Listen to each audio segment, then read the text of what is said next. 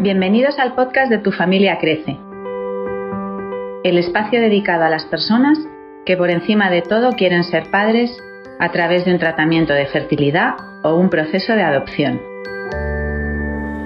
Nuestra misión es acompañarte, informarte y ayudarte. Queremos hacerte crecer educando tus emociones.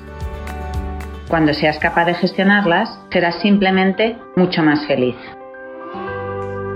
Hola a todos. Hoy en Familia Crece, María y yo contamos con un invitado muy especial, que tiene una gran historia que contarnos en estos momentos de vulnerabilidad que estamos viviendo todos y de la que creemos podéis sacar mucho aprendizaje.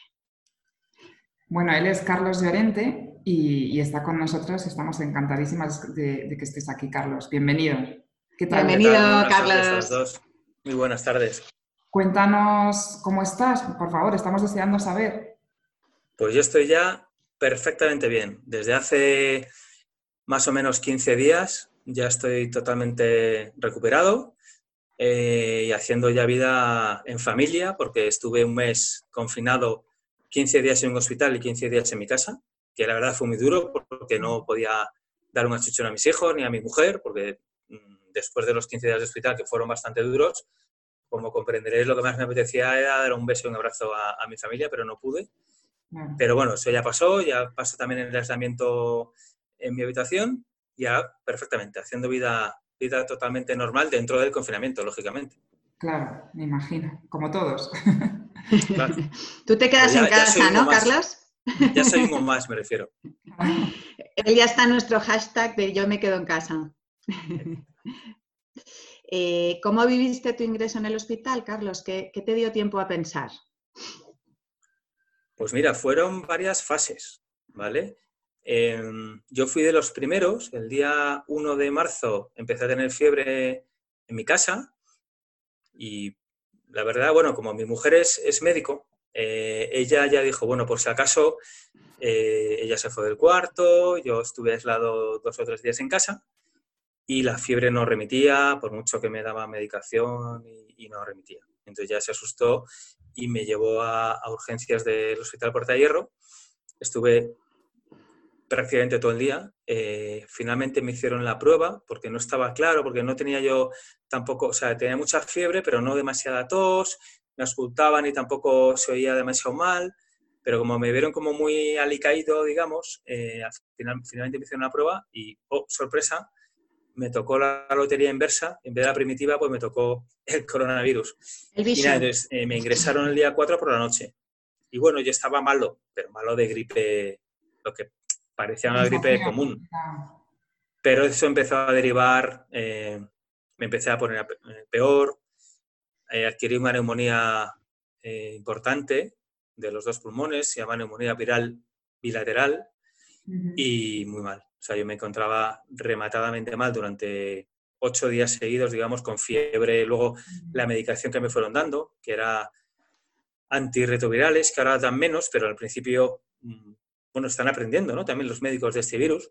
Me imagino. Y al principio me daban antirretrovirales, los, las pastillas que dan a la gente que tiene el, VIH, que tienen muchísimos efectos secundarios, vómitos, diarrea, eh, y luego entre eso, la fiebre y, que no podía respirar profundamente, sino como un pajarito, digamos, pues la verdad que empecé bien y yo soy una persona muy animada y bueno, eh, tengo un talante bastante positivo, pero sí que es verdad que a partir del día quinto de ingreso, eh, la verdad que el ánimo fue cayendo bastante.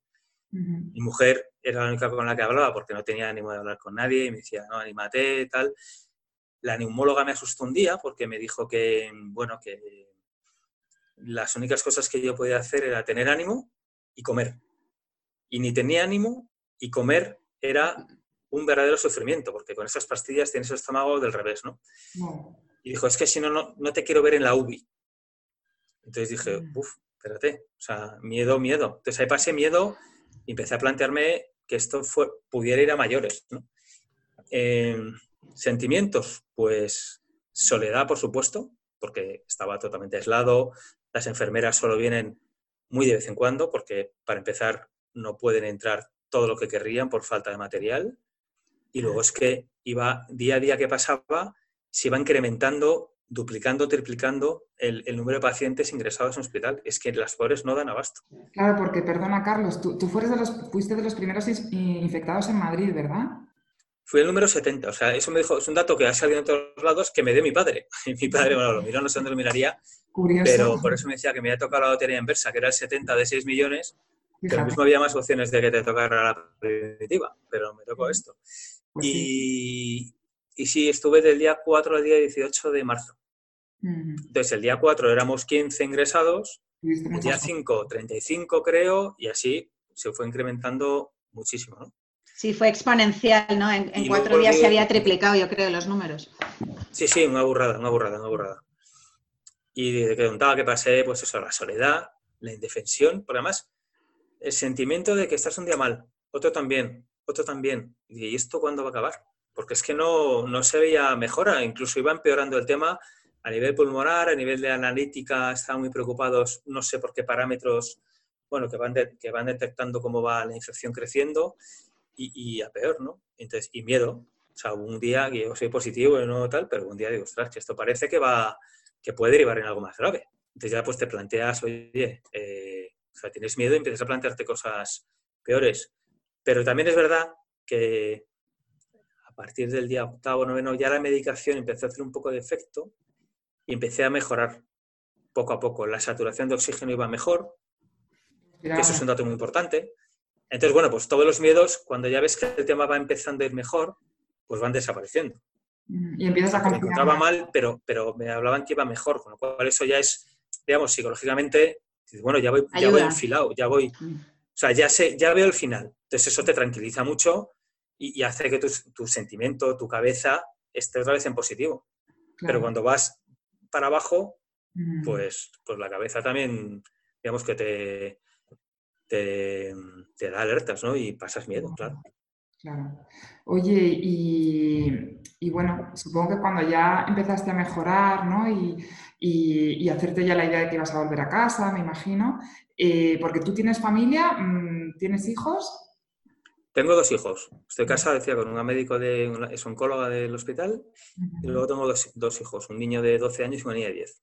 Entonces, cuando tuviste que volver a casa, que has contado antes que tuviste que estar 14 días, ¿Cómo hiciste para mm, una familia de cuatro personas con niños eh, pequeños, supongo, ¿no? Eh, para seguir aislado, ¿cómo, cómo, qué medidas pues tomaste? yo, a mí me indicaron en el hospital que una vez que dejas de tener síntomas, tenía que estar 14 días más de cuarentena. Entonces, bueno, pues eh, yo estaba en mi habitación, o sea, la habitación de matrimonio me la quedé yo porque tiene un baño propio y de ahí no salí. De ahí no salí en 14 días, me iban trayendo la comida la verdad que bastante... La, dejaba la bandeja en la puerta.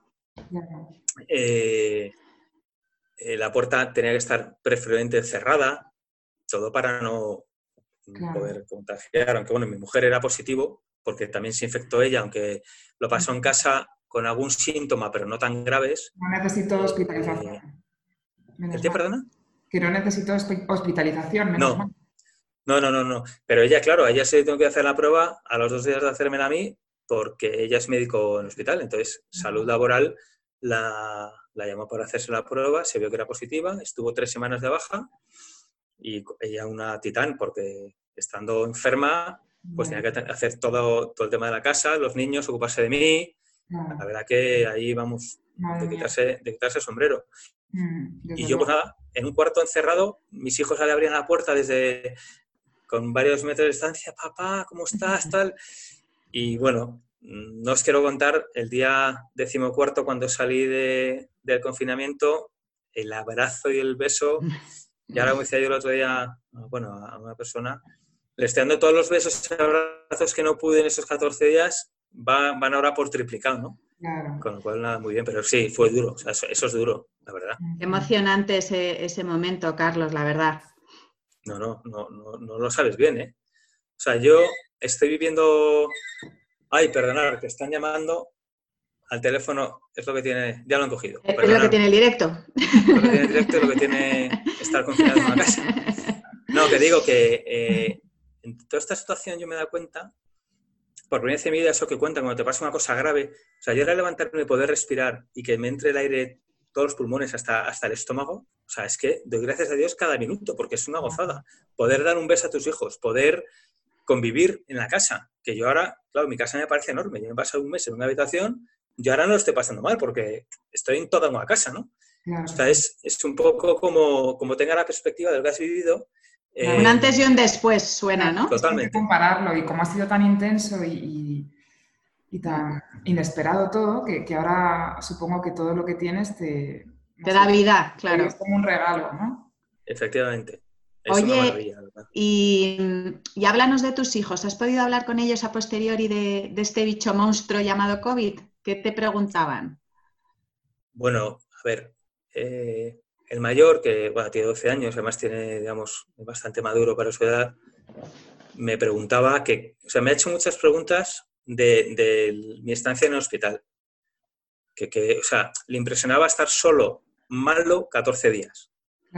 Digo, pero es que es lo que hay. O sea, yo esto también, lo, digamos que lo he utilizado un poco para intentar dar una enseñanza de que la vida a veces eh, no, no, no, podemos controlar todos nosotros sino que la vida a veces te pone una serie de pruebas o de circunstancias que es que son las que son. Entonces, y no puedes hacer nada por evitarlo, ¿no? Y que tienes que adaptarte lo mejor posible. Porque digo, a él, le impresionaba mucho el haber estado, que, nadie cuidara de mí, digamos, nadie de, de la familia o, ¿no? o ellos mismos y tal, y el haber estado 14 días solo hospitalizado. Digo, pues es que, Jaime, que es así se llama, digo, es lo que hay, es lo que había, te quiero decir. Y, y puedes hacer dos cosas, estar triste o, intentar, en la medida posible, cuando te encuentras bien físicamente, pues oye, pues mira, pues tengo el teléfono, tenemos las videollamadas y vamos hablando así. Y, o sea, hay que aclimatarse a cada circunstancia. Y eso lo he utilizado tanto con él como con la niña, que bueno, la niña tiene 10 años recién cumplidos y no, digamos que entiende menos, ¿no? Pero bueno, por lo menos yo creo que, y lo ha entendido, ¿eh? o sea, igual que ahora está entendiendo muy bien el tema del confinamiento. Digo, es que es lo que hay, no podemos hacer otra cosa. Si queremos que esto no vaya más y que no le pase a la gente como a papá, pues hay que quedarse en casa. La verdad es que los niños muchas veces nos sorprenden, ¿no? Nos sorprenden. Se comportan con una madurez a veces que en esta situación... La capacidad de adaptación que tienen, digo yo, mis hijos, que son los que veo, me parece increíble. Mm. Y, y, lo que han madurado en este mes, este mes de confinamiento. Bueno, además es que ellos los pobres llevan más que todo el mundo, porque ellos desde el día 4 de marzo que yo me detectaron ah, el, virus, por prudencia, ya, ya, se quedaron en casa. Y han madurado un montón, ayudan un montón. O sea, mi hijo ahora cocina. No se había acercado a la cocina en su vida. Ahora hace espaguetis. Mi hija friega, que no veas tú que bien friega. Como Los Ángeles. No, no, o sea, ha madurado un montón. Sobre todo psicológicamente, el esto es lo que hay. Y tenemos que hacer ahora esto y tenemos todos que echar una mano porque no tenemos ayuda en casa y todos tenemos que colaborar. Claro, lo hacen porque, porque han asumido que, es el momento de hacerlo y que encima van a ayudar y a colaborar y, va, a, hacer que todo funcione mejor. Qué bien. Oye, Carlos, pues eh, aparte de todo esto, pues sobre todo el motivo principal de, de esta entrevista es que nos hables de esta gran iniciativa que has puesto en marcha, ¿no? Y, cómo se te ocurrió y, bueno, un poco cómo va, porque creo que va fenomenal, ¿no? Sí, va, va, muy bien. Pues mira, para ser honestos, la idea, la idea no es mía. Eh, un íntimo amigo mío, se llama Rafael Garrido, cuando ya la segunda semana de confinamiento yo estaba, estaba ya físicamente eh, ya recuperado, llevaba 10 días sin fiebre, o sea, ya estaba básicamente bien, me dijo, oye, ¿por qué no aprovechando un poco tu historia? Bueno, yo le contaba mucho que yo estaba muy agradecido a todo el personal del hospital y todo el personal es todo el personal, o sea, médicos, enfermeras, auxiliares, limpiadores, eh, la técnico de rayos que subía con una, con una máquina de rayos X portátil a hacerme todos los días una radiografía de los pulmones. Siempre, o sea, yo estaba, me quedé impresionado, aparte de la profesionalidad, que lo hace muy bien su trabajo, todas una muestra de cariño siempre te entraban. Venga, que ya queda menos, venga, que esto lo superamos. En los momentos peores de tener 39,7 de fiebre, que estaba hecho puré, eh, y venía a hacerte una analítica, que me ha sacado sangre de mi, o sea, no me ha sacado más sangre en mi vida. Te venía a hacer una analítica y te daba la mano y te daba una caricia. O sea, no sabes, en ese momento de indefensión, y de estar rematadamente mal, lo que agradece es eso. Que no, que eso no va en su sueldo, ¿eh? su sueldo es hacerme una ética, no darme una caricia en la mano. La humanidad de la persona. Pero es que son todas. Es que la limpiadora, que van todas enfundadas en esos trajes, con unas máscaras por la cara, que ellas hacen ejercicio limpiando, barriendo el suelo, que se cuecen de calor. Venga, oye, que ya te queda, hoy te veo mejor, que te queda menos. O sea, todo el mundo. De verdad que yo me quedé, o sea, eh, yo conozco el mundo sanitario por mi mujer y muchos amigos que tenemos médicos, y, pero, o sea, una calidad humana que no, que, no os imagináis. Entonces mi amigo dijo, ya que estás analizado, ¿por qué no, aprovechando un poco tu, tu situación, montamos una campaña? Y, y te digo que empezamos a montarla con 12.000 euros para... Eh, yo hablé con el hospital a ver qué, qué, necesidades tenía más perentorias. Me dijeron que le hacía falta un ecógrafo portátil para hacer ecografías pulmonares en vez de las placas de rayos X, que se ve mucho mejor. Y luego mascarillas. Y como yo trabajo gestionando un hospital privado, tengo contacto con algún proveedor, pues antes de lanzar la campaña hablé con ellos, tenían disponibilidad para ahora, para final de mes de abril, y, dije, bueno, pues nada, hablé con el hospital, que por ello es perfecto, y lanzamos solo con el hospital Puerta de Hierro para obtener 12.000 euros que obtuvimos en dos horas y media. la gente también, mucha gente me contactaba conmigo, me decía, es que no estás ayudando solo a los hospitales, estás ayudando a la gente porque mucha gente quiere colaborar y no sabe cómo. Entonces, nos has abierto una vía de colaboración muy buena.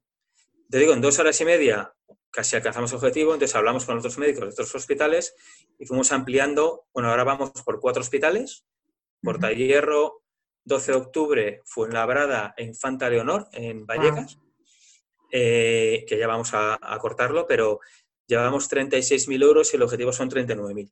Madre mía. Por cierto, aprovecho, meto la cuña de dónde se puede donar. Sí, eso te iba a decir, que cómo puede colaborar la gente. Para el último empujón, pues mira, es, es, muy fácil. En una web que hemos creado que redirige a una plataforma de donación y la web se llama www.donacionescovid.com. Con esa, esa web, www.donacionescovid.com, redirige a una plataforma de, de donación y ahí, pues nada, nos falta el último empujón y ya terminamos. Animaros, animaros. Que se anime la Por favor, que ya no nos queda nada. Bueno, Carlos, pues eh, para terminar, eh, agradecerte muchísimo tu tiempo. Eh, esperamos que los seguidores de tu familia Crece se lleven un bonito aprendizaje de esta historia porque de verdad que es de una calidad humana increíble, de un ciudadano corriente ¿no? y que simplemente es agradecido y muy generoso con la sociedad. Y es que en tus palabras se desprende una, una, gratitud inmensa. Así que, de verdad, muchísimas gracias y, enhorabuena. gracias. Muchas gracias a vosotras, de verdad. Y un saludo para todos y mucho ánimo en lo que queda. Venga, gracias. Gracias, Carlos. Gracias, Carlos. Escúchanos de nuevo la próxima semana. Ya sabes que todas las notas de este podcast están en nuestro blog en tufamiliacrece.com. Suscríbete a tufamiliacrece.com para no perderte ningún capítulo y a cualquiera de las aplicaciones donde puedes escucharnos, Evox, Spreaker, iTunes y Spotify. Estamos deseando escucharte. Escríbenos a info@tufamiliacrece.com y recuerda, lo que pasa en tu familia crece, se queda en tu familia crece.